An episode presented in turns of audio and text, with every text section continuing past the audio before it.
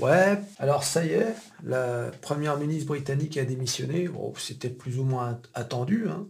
Elle n'aura pas fait 50 jours. Ah, les Britanniques, euh, ça enchaîne. Alors il y avait Boris Johnson, hein, qui a dû démissionner à cause de, de soirées illégales. Hein, il faisait des soirées alors que les gens n'avaient pas le droit de, de sortir. Donc euh, il, a, il a essayé de se dépatouiller de cette histoire, il n'est pas parvenu, il a dû se barrer. Donc ils ont mis Liz Truss à la place. Liz Truss qu'elle s'appelle. Et là, il s'est passé quelque chose d'assez extraordinaire. Alors tout ça, c'est conser- les conservateurs. C'est l'équivalent de la droite en France. Et euh, ils ont eu la superbe idée, hein, alors que la Grande-Bretagne traverse une période difficile avec une inflation record. Ah, c'est pire qu'ici. hein. Tout est- C'est tellement énorme que les Britanniques euh, menacent de plus payer, payer leurs factures. Le prix de l'immobilier, je te raconte pas. Les loyers, euh, c'est pas comme ici. hein. Les loyers augmentent tous les ans. Les propriétaires font ce qu'ils veulent. Donc vous avez euh, Liz Truss et son gouvernement qui ont euh, eu une superbe idée, euh, celle de baisser massivement les impôts. Et en particulier les impôts pour les riches. Imaginez en France que Macron prenne une telle décision. Ce serait un scandale sans nom. Et alors, quand ils ont annoncé ce, nouveau plan, ils ont appelé ça le mini-budget. Mini-budget. Et euh, quand les journalistes, tout ça, leur ont demandé comment vous financiez cette baisse d'impôts, ils ont euh, dit qu'ils allaient emprunter 50 milliards de pounds hein, euh, sur les marchés financiers. On est en situation de crise. les banques centrales augmentent les taux d'intérêt et eux, ils nous expliquent qu'ils vont emprunter encore plus d'argent sur les marchés.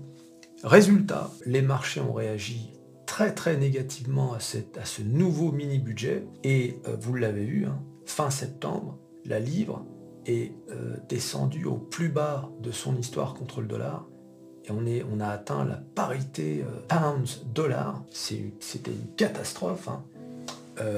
Les marchés britanniques s'écroulaient. Malheureusement, donc c'était vraiment pour, euh, la Grande-Bretagne, c'était quand même une catastrophe hein, de voir sa, monnaie euh, perdre autant de valeur en si peu de temps. Et alors, ce qui s'est passé, c'est que comme les marchés ont été pris de, panique, en quelque sorte, hein, puisqu'ils ont vu ce mini-budget d'un très mauvais œil, emprunter 50 milliards de, de pounds alors qu'on est en pleine crise économique, pour financer en plus une baisse d'impôts, et donc regarder la hausse des taux d'intérêt d'emprunt euh, de, pour la Grande-Bretagne.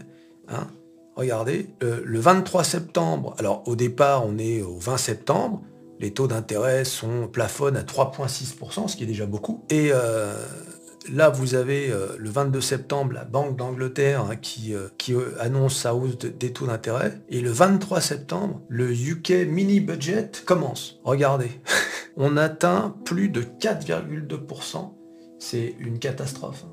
Je ne sais pas si vous imaginez, quand vous avez des taux d'intérêt comme ça qui augmentent, c'est une catastrophe puisque le gouvernement, enfin l'État qui emprunte de l'argent sur les marchés hein, pour financer tout et n'importe quoi, bah là en l'occurrence des baisses d'impôts, mais ça peut être des investissements euh, internes, euh, le paiement des fonctionnaires, le- fonctionnement d'un pays. En France par exemple, on a presque 3 trillions de- d'euros de, de dette. Quand les taux d'intérêt augmentent, bah, ça coûte encore plus cher d'emprunter de l'argent sur les marchés.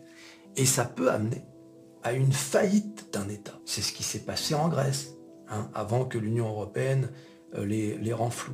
Mais c'est exactement ce qui, ce qui s'est passé. Donc ça peut vraiment mener à une catastrophe. Donc là, il y a eu panique à bord. Et alors, comme vous le savez sur les marchés financiers, tout est lié. Crise financière en Grande-Bretagne veut dire crise financière en Europe, etc. C'est boule, effet boule de neige. Bah, Souvenez-vous de ce qui s'est passé avec un petit pays comme la Grèce, hein, qui a mis, euh, qui a foutu un merdier sans nom dans toute l'Europe, et, même ça a eu un impact mondial. Bon bah là c'est pareil. Vous voyez, c'est pas facile. hein. Là, quand tu prends des décisions comme baisser massivement les impôts, derrière, la conséquence est immédiate. T'as vu, hein Regarde, 23 septembre, hein Aujourd'hui, on, est- on est le 21 octobre, démission. Ça n'a même pas duré un mois, son histoire de mini-budget. Et alors, pourquoi je vous raconte ça Hein, Parce qu'a priori, euh, vous pourriez me dire, euh, on n'en a rien à foutre de la Grande-Bretagne. D'abord, comme je vous ai dit, tout ce qui se passe euh, dans des grands pays comme la Grande-Bretagne, la France, l'Allemagne, etc., ça a forcément un impact sur nous. Donc il ne faut pas balayer ça d'un revers de main. Mais surtout, c'est quoi la morale de cette histoire? C'est que les politiciens, ils ne peuvent pas faire ce qu'ils veulent. Ils sont en fait soumis à l'approbation du marché. Si les marchés disent non, non, Non, non. Euh, on n'en veut pas de ce mini-budget. Hein, euh, ça ne marche pas votre truc. Eh bien, qu'est-ce qu'ils font? Ils font chuter la livre.